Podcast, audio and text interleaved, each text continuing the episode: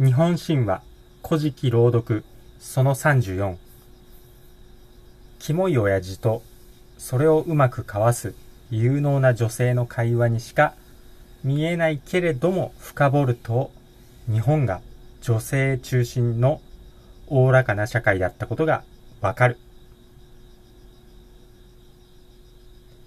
まずは物語の方を先に進めていきたいと思います。前回の続きになりますね。大和武は甲斐の国を出て信濃の国へ行き、そこで信濃の坂の神たちを服従させました。それから尾張の国、現在の愛知県に戻られて、以前結婚の約束をしていた宮津姫のところに行きました。宮津姫は大和武と無事に再会できたことをもうとっても感激し、喜んで、そして最高のご馳走でおもてなしをしました。その時、とっても大きな杯で大和武の活躍を祝福、福なされました。大和武は宮津姫のもてなしに今までの戦いの疲れも癒される思いでもういっぱいになりました。大和武は、ふと宮津姫の着物の裾に血がついているのに気がつき、それを見て次のように歌われました。久方の雨のかぐ山、とかまに、触たる首、ひほぼぞ、たわや、がひなを、まかむとは、あれはすれど、さねむとは、あれは思えど、長けせる。おすひの裾につき、立ちにけり。訳は、天のかぐ山の方向へ飛んでいく白鳥の白くか細い首のようなあなたの腕を取り、私はあなたと一緒に寝たいと思うが、あなたの着物の袖には月のものが見えています。要するに、もっと砕けて説明すると、月が、月のものが出てしまったのか。じゃあ、僕は帰らないといけないな。というようなことを歌っているんですよね。これはまあ、月と女性の月経を引っ掛けた、まあ、シャレみたいなものを、大和健は歌ったと。そこで、まあ、親父ギャグですよね。もう親父ギャグじゃないんですけど、本人は至って真面目なんですけれども、今、こんなことを言おうもんなら大変なことになりますが、宮津姫はどう返したんでしょうか？見てみましょう。そこで宮津姫はこれに答えて次のように歌われました。高光る、日の巫女、休みし、我が大きみ。改まの、年が消うれば、改まの、月は消えゆく、うべな、うべな。君待ち型に輪が消せる。お水の裾につき、たたなむよ。訳は、高く光り輝く太陽の王子様。私の大君様。新しい年が来て、新しい月がまた去っていく。そうです、そうです、と。もう、こんなにもあなたを待ち焦がれていたから、私の着物の袖に月が出ているのも仕方ございません。もうもっとぶっちゃけて訳しますと、太陽を追いかけていれば月が出ないわけないじゃないの。というふうに返したんですよね。本当に宮津姫というのは素晴らしい女性だと思います。素晴らしい返しですよね。ということで、続く。さて、えー、ちょっと解説をしていきたいと思います。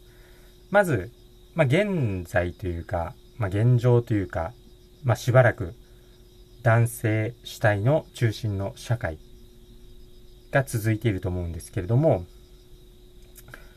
その男性中心の社会だと、生理は不浄のものとされてますね。まあ、特にグローバル勢力に洗脳されている現代人にとったら、まあ、今回の大和健がこう歌った歌っていうのは、まあ、飛んだサイコパス野郎、キモいと思うかもしれないんですけれども、逆に言うと、その、大和姫が、さっと普通に返した。っていうことは、日本では、生理は不浄のものではなく、タブーでもなかったっていうことが言えるんですよ。どういうことかっていうと、例えば、旧約聖書には、まあ、女性の生理については、こういうふうに書かれています。